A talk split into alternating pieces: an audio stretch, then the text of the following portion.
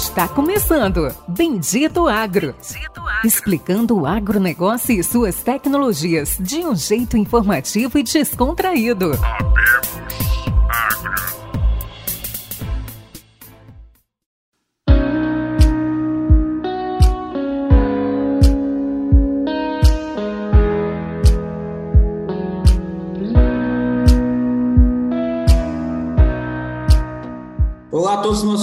Ouvintes e amigos, está começando agora mais um episódio do Bendito Agro, o seu podcast de inovações e conhecimento do agro, do Brasil e com muito orgulho de dizer do mundo. Hoje, como todos os outros episódios, temos mais um episódio especial, adoramos falar isso, né, Luciano? Com certeza. Todos os nossos episódios são especiais, cada convidado ele, é ele tem uma história, tem um trabalho, tem uma construção que torna especial. Então hoje a gente vai falar com uma equipe que tem um background que vem de fora do agro, mas está construindo um produto que até o já vou puxar a sardinha aqui, até o Luciano ficou boquiaberto. A gente estava tentando entender essa nova tecnologia, exportando a tecnologia deles para outros países. E já vou falar que elogiaram a gente do Bendito Agro, falou que a gente está ficando conhecido, então quero agradecer vocês, ouvintes, que estão compartilhando, estão nos ajudando a levar esse conhecimento, os episódios para mais ouvintes, e continue compartilhando e continue fazendo essa propaganda boca a boca, para que esses episódios, todo esse trabalho nosso, chegue ao máximo de público possível. Então hoje a gente vai entrevistar Ricardo Sodré, natural de São Paulo, Sorocaba, já morei em Sorocaba, cidade maravilhosa, formado na Mackenzie Administração de Empresas, com mestrado na USC, Universidade da Southern California, ou Califórnia, na parte sul da Califórnia. Tem 50 anos e é um cara que tem muita história e hoje está no agro. Né, Ricardo, dá um oi para os nossos ouvintes. Oi, ouvintes. Prazer estar falando com vocês, Pérez e Luciana. É muito bom estar participando do Bendito Agro, a gente tem acompanhado aí, a gente também é ouvinte do Bendito Agro, a gente fica feliz e agora de estar sendo entrevistado. Então, hoje os ouvintes estão com o entrevistador, mas que é ouvinte também. Fantástico. E aquele amigo, nosso co que sempre está lá, muito bem escondido no meio da Bahia, em algum lugar perdido, sempre arrumando alguma colheitadeira, alguma plantadeira. Co-host Luciano Carvalho. Fala aí, meus amigos, sejam todos bem-vindos aí a mais um episódio, mais um episódio especial do Bendito Agro, puxando aí o Ricardo falou, o ouvinte sendo entrevistado. E eu acho que é isso que faz sentido para nós, é isso que é o projeto do Bendito Agro, é uma uma cooperação mútua aí, é, um projeto para levar informação e conhecimento mesmo para todos vocês. Então, se você é ouvinte tem algo novo para explicar no agro, chame a gente, procure aí nas redes sociais, uh, no LinkedIn, no Instagram, por e-mail, ou lá no nosso site lá, que está no ar já, benditoagro.com. Valeu, galera!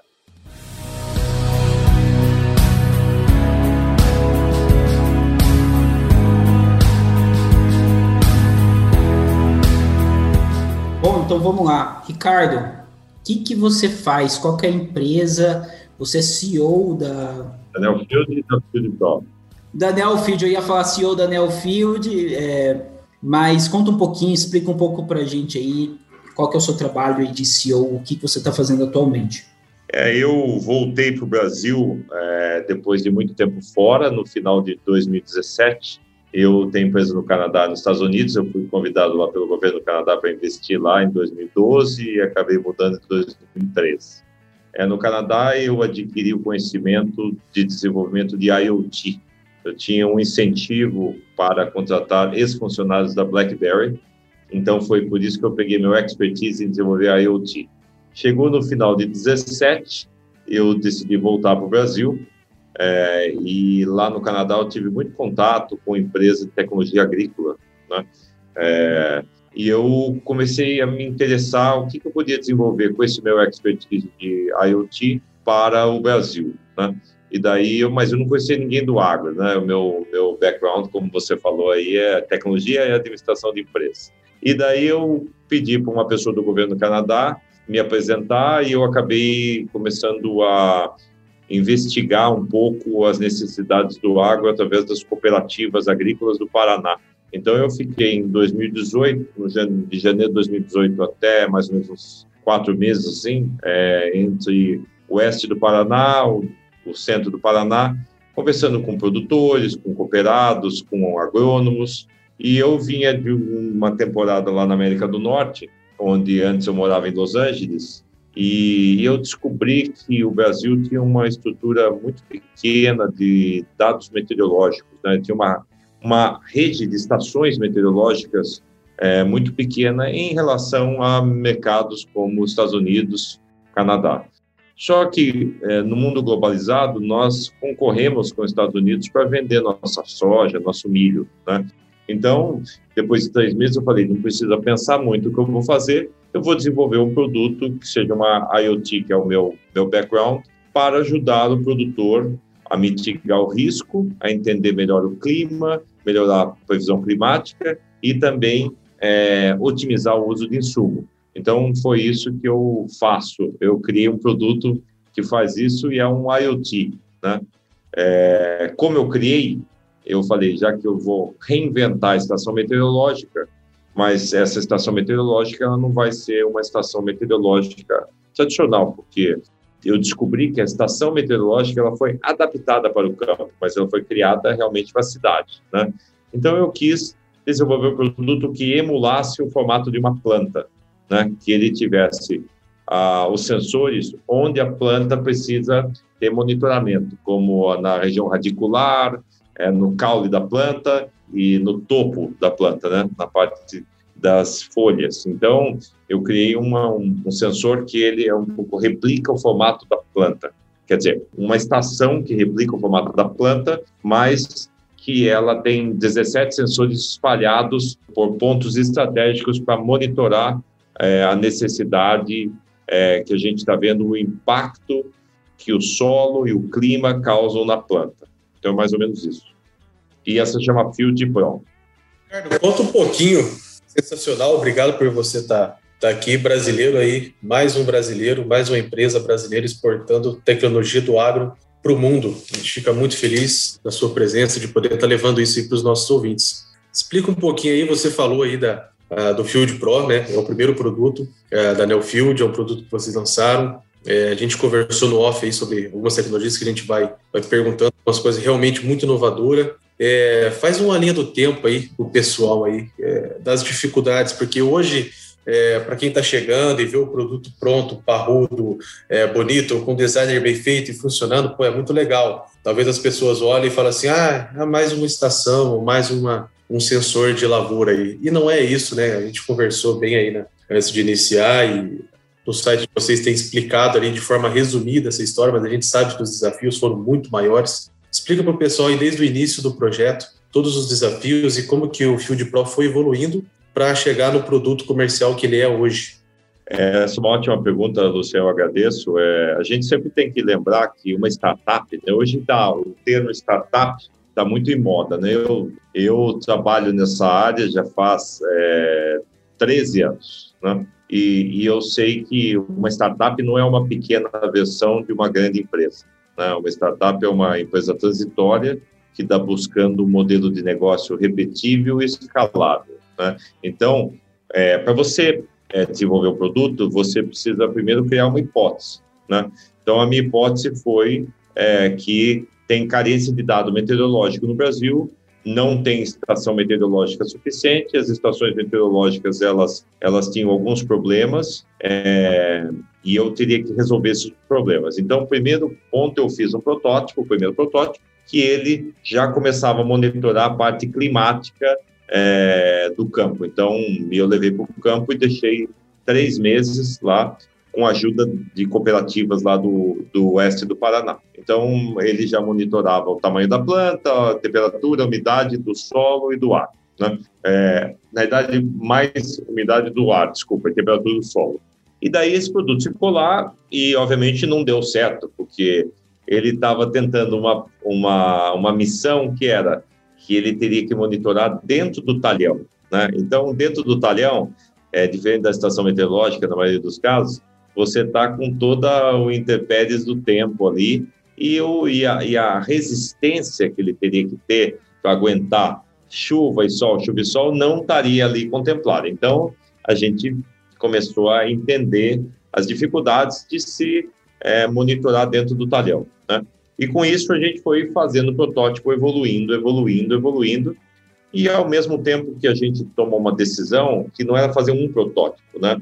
Porque a nossa necessidade é, de velocidade, ela estava se mostrando é, muito clara, porque o produto tinha muita oportunidade, né? A gente estava tendo um bom feedback do cliente, mas eu falei assim, olha, se eu fizer um protótipo e colocar no campo, o que eu vou descobrir de dificuldade vai ser mais difícil, porque pode ser que nesse protótipo eu não descubra tudo e daí eu tenho que fazer outro e o tempo de, de lançamento do produto vai demorar. Então eu peguei fiz 40 protótipos diferentes. Então eu fiz cinco de um jeito, ajustei mais cinco, mais quatro, mais dez e a gente ia colocando no campo e cada hora um dava um problema diferente, é, porque inovação é assim, né? Inovação é você está indo para um ponto que você realmente você sabe onde você quer chegar, mas uh, a inovação mostra como você chegar, né? E às vezes demora, é, por via tortuosa. Então a gente foi, foi mudando produto, mudando produto,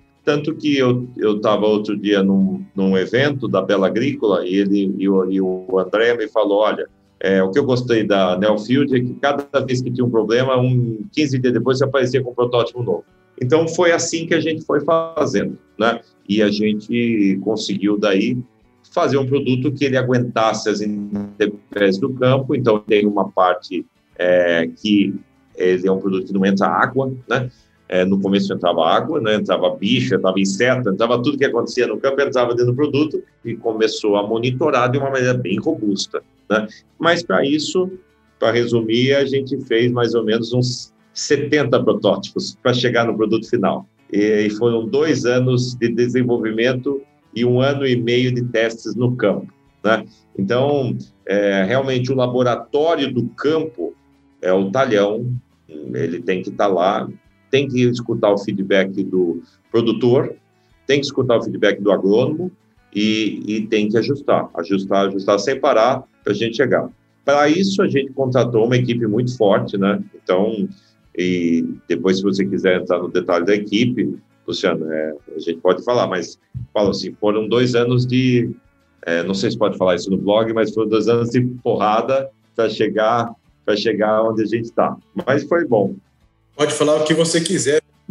Não, pode falar. E aqui é um espaço livre, aberto. Pode falar de quem você quiser, pessoas, empresas. Se der processo, a gente encaminha para você, mas fica à vontade.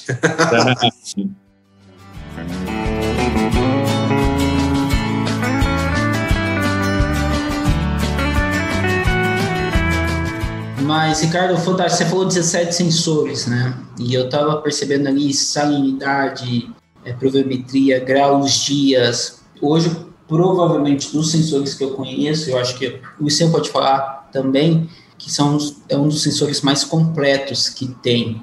E eu vi que vocês recentemente colocaram imagens de satélite. Vocês buscam no futuro, e eu talvez seja um sonho meu, ainda não vi ninguém fazer isso, é tentar fazer algum tipo de correlação com esses sensores que está acoplado no campo, que é o caso do Field Pro, com as imagens de satélite, para fazer algum tipo de calibração, de entendimento?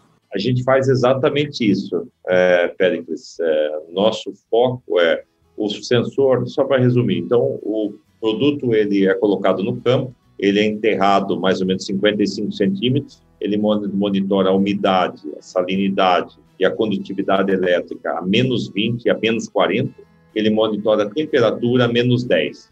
Daí ele monitora o molhamento foliar a mais 25 e ao metro e 30. Daí ele monitora temperatura, umidade, é, luminosidade, vento, chuva, e daí ele tem as variáveis de molhamento foliar, evapotranspiração, é, graus dia, é, é, pressão atmosférica nós monitoramos também. Então, ele é um, é um produto completo, mas para ficar mais completo, ele teria que, que fazer com que o satélite desse uma maior abrangência para os dados. Então, o que, que a gente faz? A gente usa o satélite, por exemplo, para ver a temperatura do solo e a gente interpola o dado com a temperatura do solo que nós estamos vendo no sensor e extrapolamos esse dado para que o sensor tenha uma abrangência melhor. O satélite vê a umidade na raiz, nós vemos a umidade a menos 20, menos 40, o satélite também vê a umidade na superfície, e nós extrapolamos esses dados. Então, com isso, a gente consegue fazer um, um ponto que isso a gente é uma das únicas empresas do mundo, eu não conheço outra empresa que faz isso, que é correlacionar o dado hiperlocal do sensor e o dado extrapolado do satélite, para que a gente consiga dar recomendações melhores para o produtor, né, de manejo, monitorar melhor o risco agrícola e a produtividade. Então, são esses três pontos que a gente faz isso para essa interpolação de dados, satélite e hiperlocal do sensor. O Ricardo, eu queria entrar num detalhe um pouco maior com você, é, em dois pontos. Primeiro, é a questão dos sensores de solo. Há muito tempo, é, a gente já acompanhei testes, empresas, é, em calibração, em testes de sensores de solo. Aqui no oeste da Bahia, a gente tem uma, uma textura de solo bem, bem fraca. A gente tem aí pontos de 8, 10, 12% de argila, né? Então, é, problema que a gente sempre teve, problema que eu sempre acompanhei, até a gente tem algumas empresas de gestão de irrigação, a gente optou até por não estar trabalhando com alguns sensores de é, ir para outros tipos de análise. Mas, enfim, a gente sempre teve um problema do desprendimento uh, desse sensor por conta da, da, da grande ser solos muito arenosos, né? Como que funciona o seu sensor de solo? Vocês já, calibra, já validaram isso em áreas aí com teor de 8, de 10% de, de argila, ou seja, áreas muito arenosas, igual o oeste da Bahia aqui. É, como é que ele vem atuando? E depois eu queria que você completasse na parte do, do pluviômetro de vocês. A gente estava conversando sobre alguns problemas operacionais que a gente tem, uh, dos tradicionais copos coletores, né, onde a gente tem por pulso ou por batida o registro dessas chuvas. Como que funciona o seu? Mas aí você fala aí tanto do sensor de solo, depois dá uma, um gancho aí no, na pluviometria. Lucian, antes de começar, o Lucian tem um problema muito curioso que depois ele vai falar qual é o problema dele com os pluviômetros. a gente fica feliz porque uh, dois sensores desenvolvidos aqui foram o pluviômetro e os sensores de solo. Né? Os sensores de solo desenvolvemos aqui, é, não estão em paralelo no mundo. Ele é um sensor de capacitância, que ele mede a umidade pela, pelos íons, pela capacitância, mas nós reinventamos é, essa capacitância para pôr um sensor que ele entrasse no solo de uma maneira circular, né, para que o solo se acomodasse em volta dele, é, porque a gente tinha visto alguns sensores de capacitância que são garfinhos, mas a gente achava difícil a instalação. Então, os sensores de solo, eles são a gente usa hoje dois sensores, a gente está até, depois vamos usar três sensores de solo. É, eles medem a umidade pela capacitância e eles medem a cada hora, né? O sensor, de, o sensor é a umidade do solo, ele também entendendo a umidade a menos 20 a menos 40, ele vai entender a drenagem daquele solo, né? É, e a gente calibrou os sensores para 10 texturas de solos diferentes, né? Porque a gente teve testes no Paraná, onde é muito argiloso, é, em Mato Grosso, é, em São Paulo, que tem solos mais arenosos, né? É, a gente testou lá Lucas do Rio Verde, Nova Mutum, e, e a gente testou também todo o Paraná, tanto norte, oeste quanto central, e aqui em São Paulo também na parte lá perto de Colômbia, Bebedouro. Né? É, a gente está muito focado para que a gente melhore a irrigação, né? Porque a gente quer melhorar muito o uso de água, né? A gente dá lâmina de água. Então, a gente está muito confortável com a resposta dos nossos sensores de solo, que foram os últimos sensores a ficarem prontos no projeto e calibrados. Né? Eles foram os que deram mais trabalho, porque é, eles têm detalhes tão assim sutis que para isolar a textura da tinta interfere na calibração. Então nós temos que ter um padrão de qualidade que a camada da tinta tem que ser igual para todos todos os, os Field Pro, então ele tem que passar antes por uma um teste que vê as, quantos, eu aprendi esse termo depois com a, os, a, que está pintando, quantos micra tem a tinta para que ele tenha a mesma calibração e resposta. Então, tem uma sofisticação aí que a gente é, se empenhou muito e dedicou muito tempo para é, atingir, mas a gente está muito satisfeito com os resultados. Mas nas suas áreas de teste aí, Ricardo, vou puxar a sua orelha. nas áreas de teste aí, você não testou no oeste da Bahia. Aqui não é brincadeira, viu?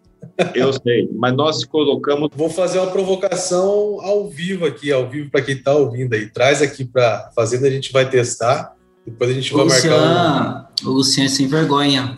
Cada convidado que vem aqui, ele já consegue um teste. O pessoal vai lá na fazenda, tem 34 testes. Eu falei, mas como assim? É que teve 34 convidados no Bendito Água. Lucia, pode me passar o endereço amanhã eu peço para o CFO mandar um produto direto para você testar aí. É, sai daqui amanhã de, de, de log para chegar aí na Bahia.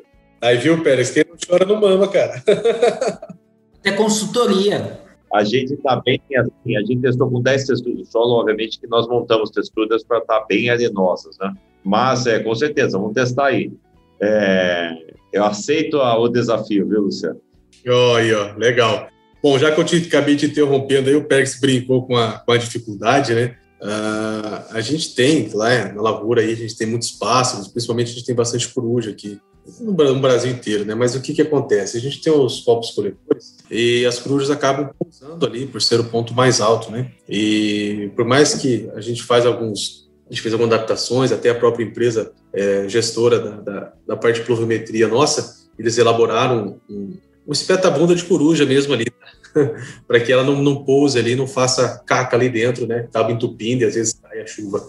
Mas foi um problema que a gente teve, é, é, foi resolvido. E quando eu te perguntei, quando eu vi no site, né, todo mundo entra, entra no site para ver aí como é que é, no site Field Pro, é, a base ali do, do, do pluviômetro ela é lisa, né? E eu olhei e falei, ah, rapaz, isso aqui passarinho para em cima e tal. Por isso que eu te perguntei no início, a gente estava nos bastidores, eu perguntei para o Ricardo, Ricardo, como é que você faz com esse problema? Ele falou, não, não, não é coleta de chuva. É uma tecnologia diferente que ele vai explicar agora aí para vocês. É, é engraçado porque eu sou do agro agora, nos últimos três anos, mas eu nunca fui, né? Então, às vezes você é fora do mercado, às vezes você traz uma visão diferente que ajuda, às vezes, às vezes atrapalha, mas às vezes ajuda a desenvolver o produto. Então, quando eu vi os probiômetros, eu falava assim, peraí, mas esse produto... Quando eu fui para o campo, eu falei, nossa, mas o que tem de ave aqui, o que tem de pássaro, tem uma outra realidade do que na cidade, né? Eu falei, nossa, esse pluviômetro vai ter problema aqui, que, entendeu? Vai entupir, né? Porque eu estou vendo aqui na cidade é uma realidade, no campo é outra. E daí eu, eu comecei a pensar como é que eu poderia resolver esse problema do entupimento, né? Primeiro eu falei, olha, então não pode ser alguma coisa que, que a água passe, né? Porque se passar, vai entupir, né? Então a gente começou a pensar, eu falei, mas cada vez que o pingo bate na, no pluviômetro, ele gera um impacto, né? E daí eu comecei a falar com o time de desenvolvimento, falei, olha, se a gente pensasse que o impacto que ele gera fosse revertido numa contagem de milímetros de chuva, né? A gente começou a pensar isso, começou a testar, daí, daí a gente começou a pôr sensor de impacto na cabeça da estação para que ele, a água não passe. Se a água não passa, não entope, né? E daí não dá manutenção. Então, é, esse foi um grande desafio que a gente teve, né? Então, e a gente acabou, é, pela dificuldade, né? É, criando um produto que a gente já exportou para os Estados Unidos, para a Argentina, para o Paraguai, que é uma tecnologia nacional, como sensor de solo, que é um pluviômetro que mede a chuva pelo impacto do pingo. Então, ele não entope e não dá manutenção. Né? Então, isso já sofreu mais de é, anos de teste, né? para ver se, se os milímetros batiam com o pluviômetro. E vou falar para vocês, e em primeira mão aqui, que muitas vezes não bate com a estação meteorológica, mas bate com o pluviômetro de copo porque ele é mais fidedigno do que a estação meteorológica, da estação meteorológica, muitas vezes que às vezes porque está entupido, ou tem poeira, ou não tem manutenção. E daí quando você põe o pluviômetro de copo do lado, ali para medir, ele bate, ele crava. Então, quer dizer, realmente a gente fica muito feliz de ter acertado essa tecnologia, mas eu vou falar para o Luciano que entra no desafio também no sensor de solo, pluviômetro, para o Luciano testar. Vou mandar Daí você testa as duas coisas. Isso aí, vamos testar. Não, ó, meu, meu avô e meu pai tem fazenda também. Eu vou começar a pedir uns testes, sabe? Eu, eu, eu andei pensando aqui, andei pensando aqui, ó, já passaram quatro consultores. Falei assim, a gente tava precisando de um consultor. Mas tá, brincadeiras à parte. Ricardo, uma pergunta que eu sempre me faço, apesar que lá na fazenda a gente não tem esses proviômetros, a gente sempre vê eles em beira do talhão, ou às vezes até perto, nas quinas. Como que faz hoje, eu acho que até o Luciano pode me ajudar, é, como que faz para, na parte de maquinário, na parte da manobra do maquinário, como é que vocês fazem com esses pulviômetros para que não atrapalhe as pulverizações? Acho que talvez seja a pior, a pior operação. É, então, o como ele está no meio do talhão, ele tem um GPS, né? Então, ele tem a API né, da máquina integrada, então a máquina enxerga onde está o sensor, né? É, ele está integrado com a API da máquina, né? Então, ele tá num, tem um GPS no, no sensor, ele vê o GPS da máquina, né? E vice-versa. É, hoje, a gente recomenda que quando você vai plantar ou colher, você remove o sensor e coloca. Para as pulverizações, ele tem mais ou menos uma altura de 1,30m, então ele para subir a barra da pulverização do pulverizador. Até hoje deu certo, só um pulverizador que não subiu a barra e quebrou o sensor, que a barra bateu no sensor. Mas todas as outras pulverizações conseguiu, ele conseguiu passar com a barra por cima do, do sensor. Né? E isso ficou um pouco da dúvida. Você é como se você inserisse o talhão Deixa eu dar um passo para trás. Eu coloco o Shapefile, insiro o talhão dentro do pulverizador. Quando eu insiro o talhão dentro do pulverizador, que é o contorno onde ele vai fazer a aplicação, ali já está o, o pulverizador ou ele consegue enxergar pelo GPS? Me ajuda a entender. Consegue enxergar pelo GPS os pontos onde está o sensor. E ele já ele dá um comando para que ele vai bater no sensor se ele não levantar a barra. É, a gente integra, porque o sensor tem um GPS para você instalar, porque a gente olha o melhor ponto do talhão para instalar. Então, ele é guiado pelo celular para instalar no GPS. Então, ele tem um GPS no sensor, e daí a gente integra esse GPS que tem no sensor no GPS da máquina, né, no, no API da máquina. E daí ele vê o sensor onde está. Entendi. E você comentou, é um, é um, é um fio de pró por talhão? É, essa é uma ótima pergunta, Pericles. Ele tem uma abrangência de 700 a 1.000 hectares. Né? É, Lembre-se que ele é feito para monitorar o microclima. Né? É, então, se o relevo for muito acidentado, ele vai cobrir 700 hectares. Se o relevo for mais plano, como no Mato Grosso, ele vai cobrir 1.000 hectares. Né? Depois de 1.000 hectares, a gente recomenda colocar outro. Quando me falam assim, mas a estação meteorológica cobre 30 mil hectares não da maneira que a gente que a gente cobre, né? Porque hoje as chuvas irregulares, a diferença de temperatura, então a gente só consegue cobrir mil hectares porque a gente interpola o dado com o satélite e a gente extrapola o dado daí do hiperlocal do sensor com o satélite a gente tem esse raio de mil hectares por causa desse algoritmo que faz esses dois pontos, né?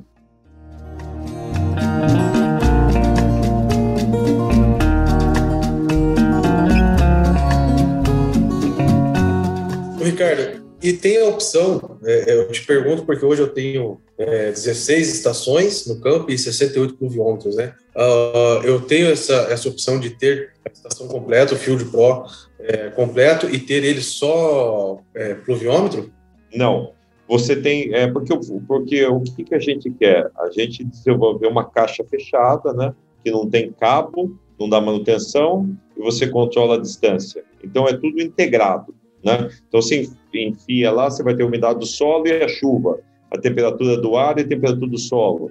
Então, porque a gente quer entender os parâmetros. Então, por exemplo, eu quero entender a drenagem, eu entendo a drenagem do seu solo porque eu meço a chuva e a umidade ao mesmo tempo. Então, por isso que eu, a, a, solução tem que estar integrada. Por isso que a gente não, não vende uma parte dela só, entendeu?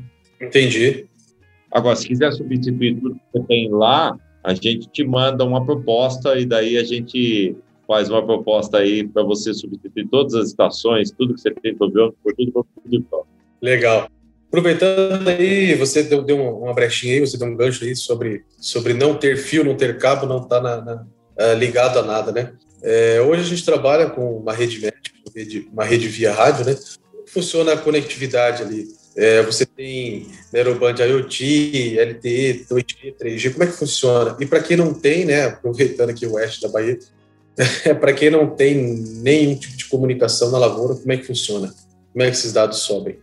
Esse foi o primeiro ponto que a gente começou a trabalhar. Isso, eu trabalhei muito no Canadá com, com essa parte de conectividade, é, no meu outra empresa lá, lembrando que o Canadá é um, um, país muito grande, maior que o Brasil, né, com áreas é, desertas, assim, né, com pouca população, tem 30, 40 milhões de pessoas no país daquele tamanho. Então, ponto que a gente viu é o seguinte, com conectividade, você tem que ter todas as opções possíveis, é, e daí você tem as SKUs. Então, hoje, o produtor ele vai ter o 2G, o 3G, o 4G, é, ele vai ter NB-IoT, Sigfox, LoRa, Wi-Fi é, e um data logger caso ele queira puxar para o Bluetooth a, o, o, dado que está lá. Então, ele tem todas as conectividades. Obviamente que é, tem sensores é, em áreas que você tem boa penetração de 2G, 3G, que eu não preciso pôr um quadro modem de 4G, porque é, no, lembrando que nós mandamos dados de baixa intensidade, então ele, ele pode funcionar muito bem no 3G ou no 2G. É, lembrando que quando é, a gente tem Sigfox também, a gente também tem áreas que já tem rede própria, mas senão a gente coloca um uma antena Sigfox e daí a gente aumenta o raio para é, 10 quilômetros, né? Então, tudo isso daí está contemplado hoje, quando você vai no sistema para ver, a gente vê a conectividade da sua área e decide que tipo de produto a gente recomenda colocar, né? É, mas o único que a gente não, não usa é mandar o dado direto do satélite, porque isso a gente sabe que é muito caro o protocolo ainda, e a gente tem protocolos mais viáveis do que esse, quando a gente usa rádio, quando a gente usa Wi-Fi é, e quando a gente usa é, um rebatedor de sinal. Né? Então, é, a gente trabalha com todos esses protocolos de conectividade. Legal, Ricardo. Hoje, então, vamos dizer assim, hoje os seus protocolos de conectividade, você comentou 2G, 3G, 4G, 4G Bluetooth, é, existe a necessidade de ter a internet na fazenda ou apenas, como você citou com Bluetooth, não há necessidade? Eu fiquei um pouco confuso.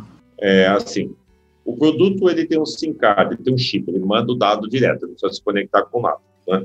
Certo. Quando não tem cobertura da área, quando não tem cobertura da área, a gente pode colocar a cobertura de três maneiras. A gente pode colocar uma rádio base, né, que vai pegar o sinal mais próximo e estender até o sensor. Então, mais ou menos 10 quilômetros de raio.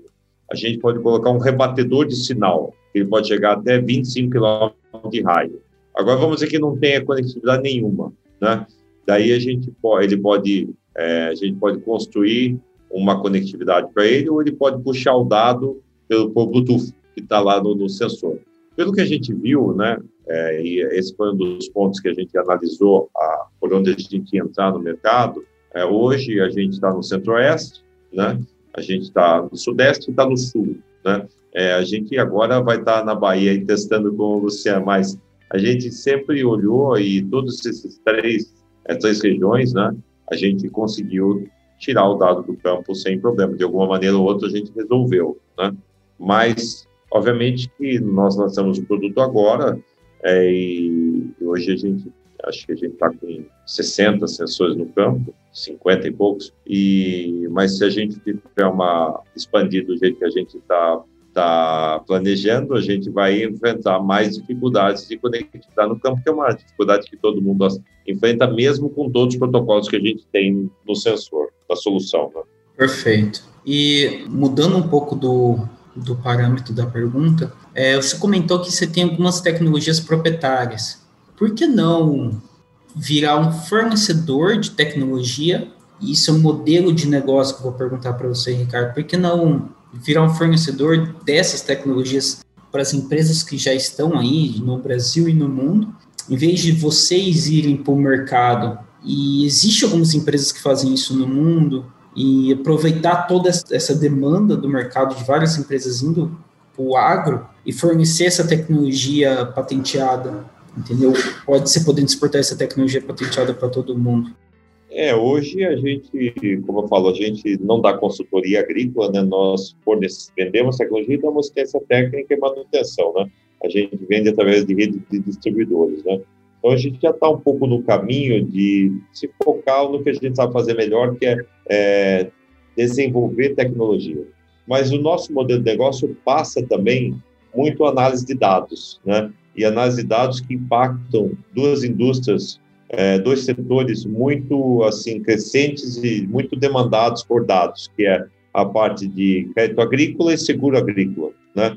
É, então, é, porque no final do dia nós criamos esse esse produto para tirar o dado do campo e analisar o dado, né?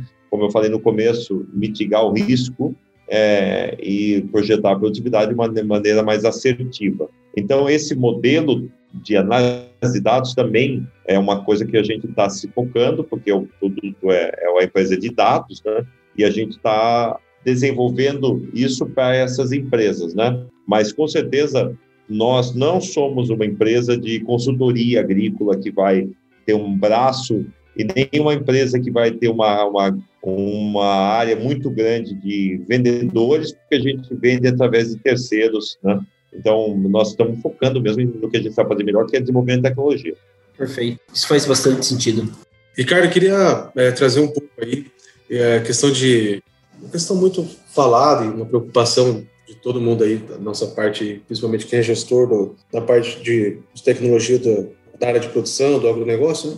Como é que está a questão de integração da plataforma da Field Pro? Vocês hoje eu consigo conectar é, a plataforma Field Pro com outras que eu tenho. Vocês já estão com API, vocês já estão amarrando algumas integrações. Ah, eu consigo visualizar as informações do, do Field Pro na minha plataforma de telemetria de máquinas, usando a minha plataforma de gestão de imagens, enfim.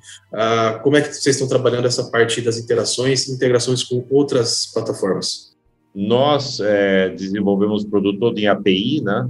Então, é, o produto é uma passagem, eu sempre ele vai ser integrado em plataformas. O IMET é a maior prova nossa, né? Ele já está integrou todos os nossos dados, né? Na plataforma deles, né? Para melhorar a previsão climática. Então, a gente tem a nossa plataforma de dados, né? É, a gente tem as duas coisas acontecendo.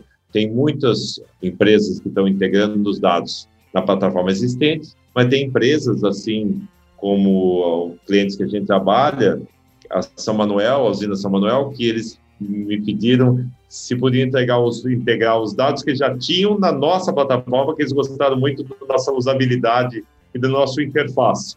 Então, a gente pode ir para os dois caminhos, mas a API está pronta, tanto que já está integrada com o INET. Esse é um ponto legal, Ricardo, que é, pô, a gente tem produtor aí que tem dados, né, pluviométricos aí de 20 anos ou mais, 20, 15, 10 anos, né, é, assim como a gente tem aqui também.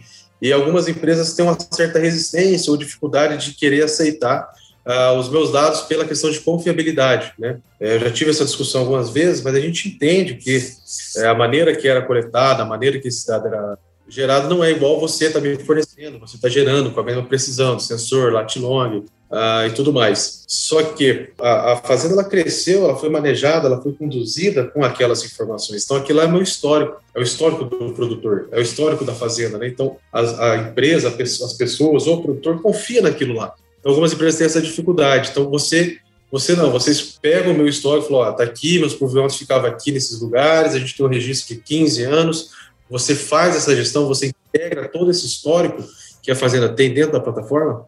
Sim, mas para isso a gente precisa, é, a gente tem um trabalho de integrar o dado, né? quer dizer, homogeneizar o dado, ele tem que estar é, dentro dos parâmetros que a gente trabalha, isso é uma coisa que a gente faz, né? Para integrar o dado. Então, mas a gente, a gente faz isso sim. A gente acredita que quanto mais histórico de dados dentro dos parâmetros que a gente propõe, é, vai melhorar a plataforma e, e vai melhorar o dado climático do Brasil. Tanto por isso que a gente fechou com o IMET, que a gente quer melhorar o dado geral para todo mundo. Né?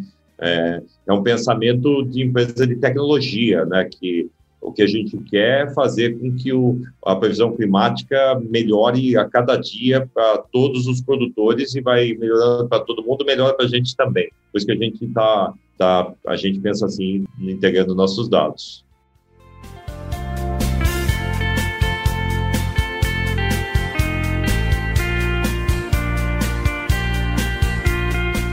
Legal, Ricardo. Queria puxar mais um gancho aí. A gente falou aí da parte de leitura de sensor de acompanhamento remoto uh, e a parte de previsão da, da plataforma, a previsão climática uh, da semana, dos próximos dois dias, da, do da safra. Como é que funciona? Como é que eu consigo uh, ter uma gestão é, de início de colheita, de plantio, enfim, toda a gestão que nós aí da, da de produção temos que fazer, definição de até definir folga de pagamento, a gente não olha previsão. É. Como é que funciona isso aí?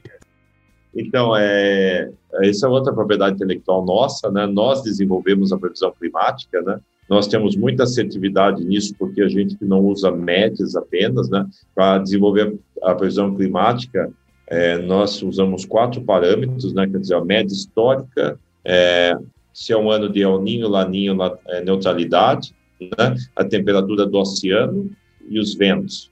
Então, a direção dos ventos. Tudo isso o algoritmo interpreta para dar a previsão do tempo. Né? Isso, só que a nossa previsão do tempo, é, porque, é, voltando um pouco assim, por que, que a gente fez isso?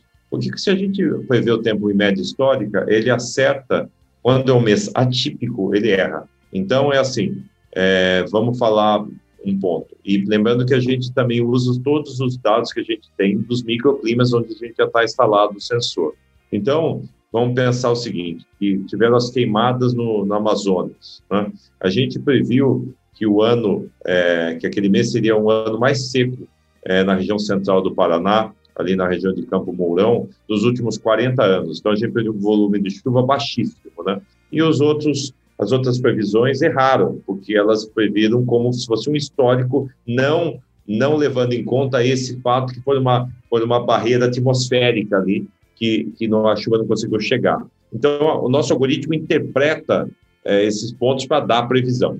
Só que a nossa previsão é uma previsão muito voltada para o agro, né? não é uma previsão voltada para a cidade. Então, por exemplo, nós damos uma previsão muito assertiva é, de 15 dias para que o produtor tenha uma baixa taxa de replantio. Né? Então, ele fica está muito querendo começar a safra, então ele, ele vai ver uma previsão muito assertiva é, dos próximos 15 dias é, no que mais impacta o replantio, que é a parte de estresse hídrico, na parte de chuva. Né? Então, esse é um ponto que a gente dá. Outro ponto também que a gente projeta muito é o volume de chuva por mês seguinte, assim, no começo de, do mês a gente promove, promove o, o, o volume de chuva do mês seguinte ali para que ele tenha uma assertividade maior é, no que vai fazer. E o último ponto que a plataforma dá é, é toda a assertividade com cinco dias de antecedência para manejo. Então, quer dizer, ele vai programar a pulverização, ele vai receber com cinco dias de antecedência se é uma condição favorável ou não, levando em conta o delta T, é, temperatura, umidade, chuva e vento. É, se ele vai fazer um, uma colheita, ele vai receber cinco dias de antecedência, se ele está é, se é um momento ideal da colheita ou esperar mais um pouco em relação à umidade do solo, à chuva. Então, é, o sensor ele cruza o dado para dar uma recomendação assertiva, para ajudar um manejo mais otimizado. Isso, obviamente, sem falar de irrigação, que a gente dá lâmina de irrigação, balanço hídrico, Obviamente que aí entra a previsão, né, para não ter uma superirrigação, mas para que ele otimize o uso de insumo. Né? Então, a gente olha tudo isso para que seja sustentável e bom para o bolso do produtor. Né? É, realmente, acho que é uma das explicações mais técnicas que eu já ouvi. Eu sou a parte mais fazendo algumas brincadeiras. Desculpa perguntar, vamos lá. Vocês cruzam a temperatura do oceano vocês que usam. É, Temperatura do céu, a direção dos ventos, é, é um site da NASA. A gente usa é, é a parte do, da temperatura do, do Pacífico para ver se é, é o ninho, laninho ou neutralidade. Uhum. E a gente põe o histórico climático e isso o algoritmo interpreta essas camadas de dados para dar a previsão climática. É, é, tá, ótimo. Tudo isso é automático. Tudo isso é automático, mas está dentro do algoritmo. Isso é automático. Porém, tem um outro ponto, assim, quando a gente vai fazer a previsão do mês seguinte, assim, é, de, de chuva, a gente tem um agrometeorologista que ele olha é, também, ele faz umas ele faz uns ajustes no algoritmo, no código, quando ele olhou, por exemplo, é, queimada no Amazonas, que é uma coisa atípica, né? Ele falou isso daí vai causar um bloqueio atmosférico por causa dos ventos aqui no Paraná. E ele colocou isso e diminuiu muito a, o volume de chuva com isso. E daí acertou, a gente acertou e todo mundo errou. Então, tem uma calibragem final ainda do nosso agrometeorologista. Vocês poderiam, na Bolsa de Chicago, dá para fazer essa parte de trading de seguros e, e seguros agrícolas e crédito, né? Tava para é realmente é esse tipo. Quando você começa a chegar nesse tipo de precisão, realmente a informação vale muito para todos, né? Produtores e seguradoras e crédito. Realmente muito interessante. É, a gente consegue porque a gente também tem históricos de região onde não tem estação meteorológica. A gente colocou o nosso produto lá e monitorou durante um ano e a gente tem um histórico agora onde a estação meteorológica mais próxima estava a 50 quilômetros de lá, outra 90 quilômetros de lá, isso em regiões de alta produtividade no Paraná. E a região, a estação meteorológica que estava provendo o dado estava dentro da cidade, onde tinha tudo, toda a parte de interferência do clima. Então, a gente está criando históricos em áreas onde não tem histórico de climático. Por isso que a gente começa a ficar com mais assertivo na previsão. Não, isso é fantástico. E então, basicamente, quanto mais mais proviômetro, são, acho que eu não vou nem vou nem mais falar que é proviômetro, mas mas quanto mais aparelhos Field Pro no campo, melhor a previsão. Maior a previsão. Sim. Por isso que o IMAT fiz integral o sistema. Entendi. Ô, Ricardo, e para fazer isso tudo, você falou, você falou um ponto interessante ali da topografia, realmente a gente tem essa questão da topografia, e tem a questão aí que, bom, se eu tiver errado aí, os meteorologistas que me corrijam, mas a gente tem algo que a gente analisa bem aqui na, na Bahia, que são as isoetas, né, são as faixas de chuva, então, quanto mais da, da partindo da BR, aqui da 020 uh, para a direita, né, para o sul da Bahia, menos chuva uh, a gente tem, né, então, se eu te mando, pego o meu shape aqui, meu PML da te mando aí, falo, Ricardo, vê aí quantos uh, que eu preciso, né? Como é que é feito esse estudo, como é que é feita essa análise para uma fazenda grande, para uma fazenda pequena, vocês levam em consideração para chegar e falar, ah, precisa de 10 ou precisa de 20? É, então, é, eu vou conversar com vocês que vocês vão no âmago da questão. E daí a gente já vai, eu já vou antecipando que eu vou falando e eu vou, eu vou falando, vocês vão antecipando e o papo fica bom. É, a gente, por exemplo, se a gente definir microclima, cada 50 metros de diferença de altitude, a gente tem que colocar um produto, porque ele vai ter uma diferença ali é, de microclima. Né? Então, variou 50 a 100 metros, a gente tem diferença de 1, 2 graus, tem que colocar. Né? Daí a gente vai olhar as correntes de ar. Né? Então, a entrada das frentes frias. Né? Então, a gente vai entender por onde entra a frente fria e a gente daí tem que colocar um produto. E outra parte que a gente define para colocar o produto é o sombreado do inverno, tem a rotação do globo. Então, se a gente vê as áreas no inverno onde estão sombreadas, a gente também vai ter que colocar um produto. Então, para entender aí quantos a gente vai recomendar para você, Luciano, a gente tem que analisar a sua área e esses três parâmetros. Então, diferença de relevo, entrada das frentes frias e rotação da terra e o sombreado do inverno. E daí a gente recomenda a posição do GPS dos produtos para que eles tenham mais assertividade nessa, ah, nessa previsão climática e, e nas recomendações de manejo. Bom, pessoal, e eu acho que todos os nossos ouvintes devem estar até. Mas como que tudo isso acontece? Então é fantástico estar tendo essa oportunidade de entrevistar aqui o Ricardo. E a gente está chegando a um momento aqui de, de encerramento, né? Então, assim, estamos chegando às últimas perguntas. O Luciano já manda mensagem aqui para mim no WhatsApp, falou, cara, estamos estourando tempo. Normalmente quem manda sou eu falando que está estourando tempo. Mas, Ricardo, acho que desses testes do Field Pro, desses 17 sensores, né? E essa toda essa integração, quais que foram os pontos mais assertivos? Eu acho que isso é um, uma pergunta que eu, eu deveria fazer mais nas entrevistas, mas quais que foram as tomadas de decisões que deram o maior impacto de lucro? Não precisa ser só para o produtor, vamos pensar agora para o agro. Né? Então, qual a tomada de decisão usando os produtos, é, usando o Field Pro, né? não sei nem se eu falo produto, ferramenta ou aparelho, é, que realmente tem o maior impacto, né? Você tem a, você tem para a gente não precisa ser só o produtor, mas também uma empresa, um seguro. É, a gente se fala muito. Hoje eu tive uma reunião com um grande grupo aqui no Mato Grosso, onde eles estavam buscando né, ter o seguro agrícola de toda a produtividade e eles estavam usando a rastreabilidade do maquinário e da produção para tentar baixar o custo desse seguro porque é necessário ter esse seguro para alguns tipos de investimentos e também crédito. Então, se o seguro está ligado ao crédito, que é engraçado, né? você tem uma seguradora e você tem outra pessoa dando crédito, e os dois têm que você tem que estar tá entrelaçados.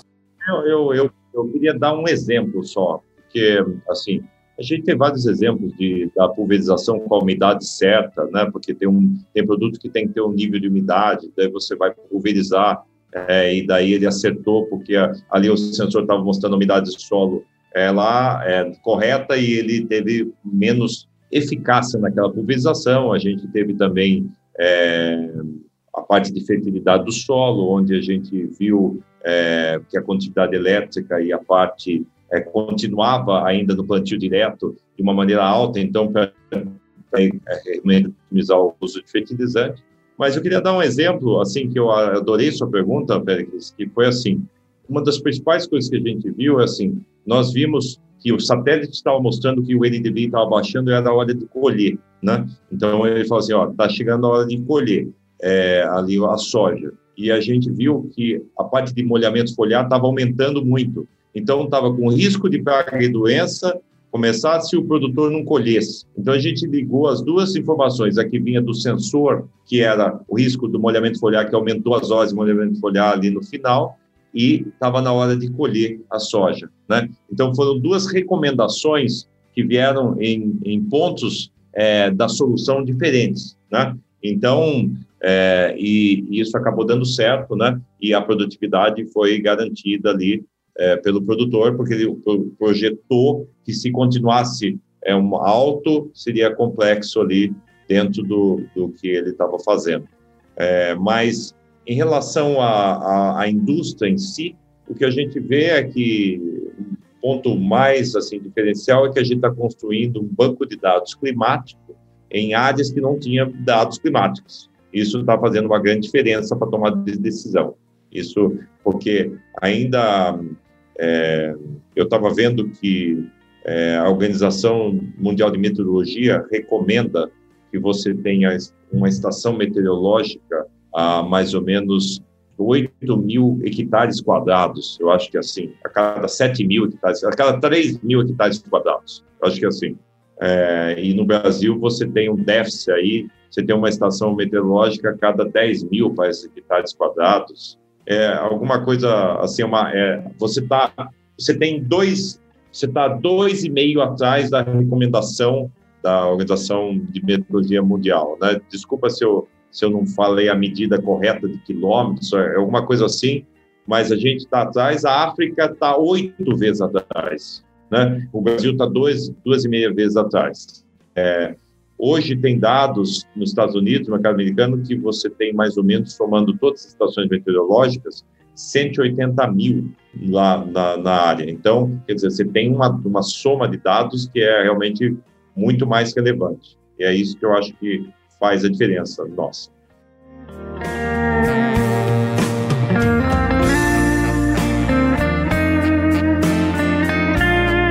Maravilha, Ricardo. Indo para o encerramento aí, né, Pérez? Queria que você falasse aí para os nossos ouvintes o que vem para o futuro, o que vocês imaginam aí pela frente, desse um spoiler, né? o que, vocês estão desenvolvendo aí, o que, vocês estão trabalhando, é, e até a sua visão, a sua, Ricardo, uh, do futuro aí da tecnologia, do agronegócio como um todo. A gente está expandindo para mais culturas, né? A gente tem bastante investidor aqui na, na empresa que é da, da parte de cana. Então, a gente está desenvolvendo um produto mais focado para cana, para se complementar a esse produto E o que eu vejo mais, assim, é uma é que o Brasil está andando no rumo certo para o agro, que a gente vai ter cada vez mais empreendedores é, talentosos, como os brasileiros, para desenvolver produto para o agro, cada vez mais empresas do agro vão conquistar o mundo. E eu vejo que o, o Brasil não está levando só os produtos do agro conquistando o mundo, mas as empresas de tecnologia também vão cada vez mais crescer e conquistar o mundo. Eu vejo que está numa tempestade perfeita aí é, para que o agro brasileiro realmente se consolide, a tecnologia agrícola brasileira também se consolide como uma das líderes mundiais, não só o agro. É isso que eu queria ouvir, é isso. Ah, é, tá ótimo esses últimos episódios, estamos aí conseguindo encontrar vários empreendedores. A Grandeu, a Grandeu, né, Luciano? Pelo amor de Deus, se eu falar o nome errado aqui, Leonardo, nosso editor, corte. Esse, Grandeu. Esse é Grandeu, graças a Deus. São dois jovens também com cabeça eu acho que eu, eu, são uns que eu poderia intitular de loucos, que eles realmente são meio doidos que eles estão fazendo. Mas está dando bastante resultado. Partindo já para o encerramento, Ricardo, quero agradecer a sua presença, a entrevista. Pessoal, o nome da empresa é Neofield, www.fieldpro.com.br, tô certo? Perfeito. E para mim é um prazer estar falando aqui hoje de ouvinte, hoje de entrevistado e no próximo vou estar de ouvinte novamente. Perfeito. E para todos que estão nos ouvindo, compartilhe, curta, como eu sempre brinco, compartilhe lá no grupo da família, é, compartilhe no, no grupo, grupo, da, da faculdade. Da, no grupo da faculdade. E a partir de. A gente vai ter novidades. Nosso próximo entrevistado, no próximo episódio, vai ser uma grande novidade. Então vocês vão estar tá com. A gente vai entrar no novo mundo, é, que também. Novas inovações, e ficou péssimo, mas as, no, as inovações. As inovações do agro no setor financeiro, que vai envolver crédito, é, seguros, um pouco do que o Ricardo falou. Então, esse novo mercado financeiro vendo toda essa inovação que está acontecendo, está usando essas tecnologias para avançar. E é isso, Luciano, dá seu recado final para a gente poder encerrar. Isso aí, só agradecer mais uma vez a todos os nossos ouvintes, agradecer novamente ao Ricardo por estar aqui com a gente nessa noite, que agora já são oito e meia da noite, a gente está gravando aí tudo isso para vocês, e pedir para o pessoal aí que não, não esqueça aí de, de favoritar e de assinar lá o, o Bendito no podcast para que ele apareça cada vez mais uh, fácil quando as pessoas pesquisarem algo sobre o agro. Agradecer aos nossos parceiros, o, o Bendito Agro, a Silvia o Agro, do Bahia Agrícola, ao Michael, hoje publicou nosso episódio lá no, nos grupos da P Online, Agricultura de Alta Precisão, e ó, a galera do Oeste da Bahia aqui do Prós de Gapão, que sempre compartilha também, e a todos os nossos ouvintes, que são os nossos maiores divulgadores aí. Muito obrigado, pessoal. É isso aí, até o próximo episódio. Um grande abraço a todos.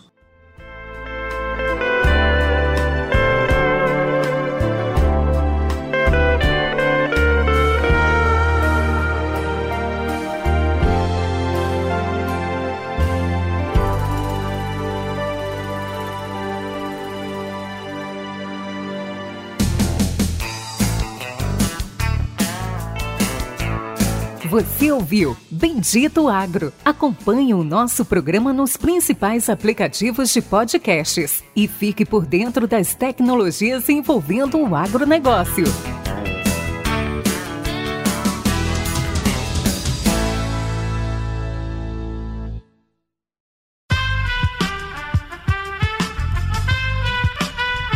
Esse podcast foi editado por Aerolitos Edição Inteligente.